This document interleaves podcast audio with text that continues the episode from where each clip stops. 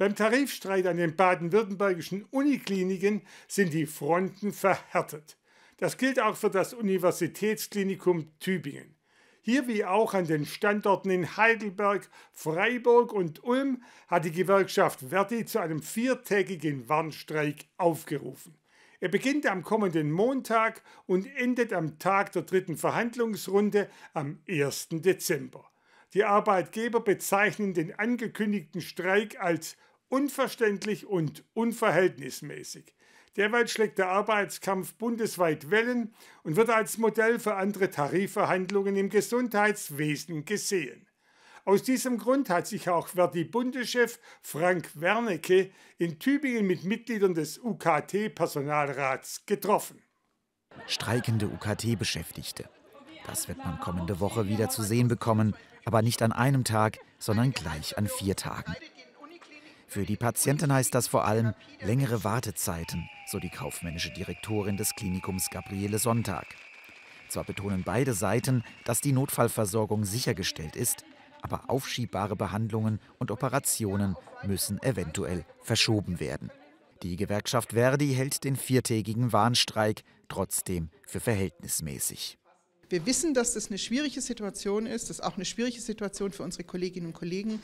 Aber es ist ziemlich eindeutig gewesen, dass, es, ähm, dass wir dieses Zeichen brauchen, ähm, damit am 1. Dezember was vorwärts geht.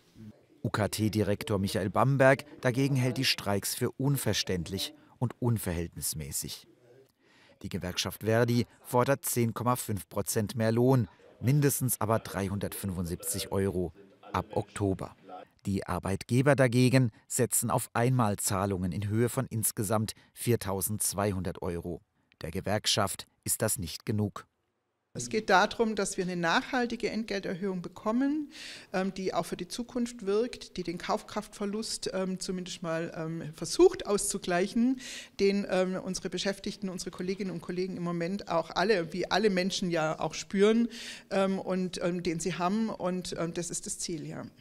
Doch die Unikliniken verweisen ihrerseits auf eine sehr angespannte wirtschaftliche Lage. Die vier Häuser würden mit einem negativen Jahresergebnis in dreistelliger Millionenhöhe abschließen, teilt das UKT mit. Allein in Tübingen rechne man derzeit mit einem Minus von mehr als 23 Millionen Euro Höhe. Doch bei den Beschäftigten ist die Geduld am Ende. Nach der harten Corona-Zeit wollen sie jetzt wenigstens die Inflation ausgeglichen haben dann gibt es da eine große Enttäuschung zu sagen, naja, während der Pandemie, da habt ihr ja auf dem Balkon gestanden und geklatscht ähm, und jetzt, wenn es darum geht, dass wir einigermaßen gute Arbeitsbedingungen äh, haben wollen, ähm, dann sitzt ihr auf dem Geldsack äh, und rückt nichts raus. Das kommt nicht gut an bei den Kolleginnen und Kollegen. So sei die Stimmung bei den UKT-Beschäftigten kampfbereit, so die UKT-Personalratsvorsitzende Lena Meyer. Und auch anderswo im Gesundheitsbereich gärt es.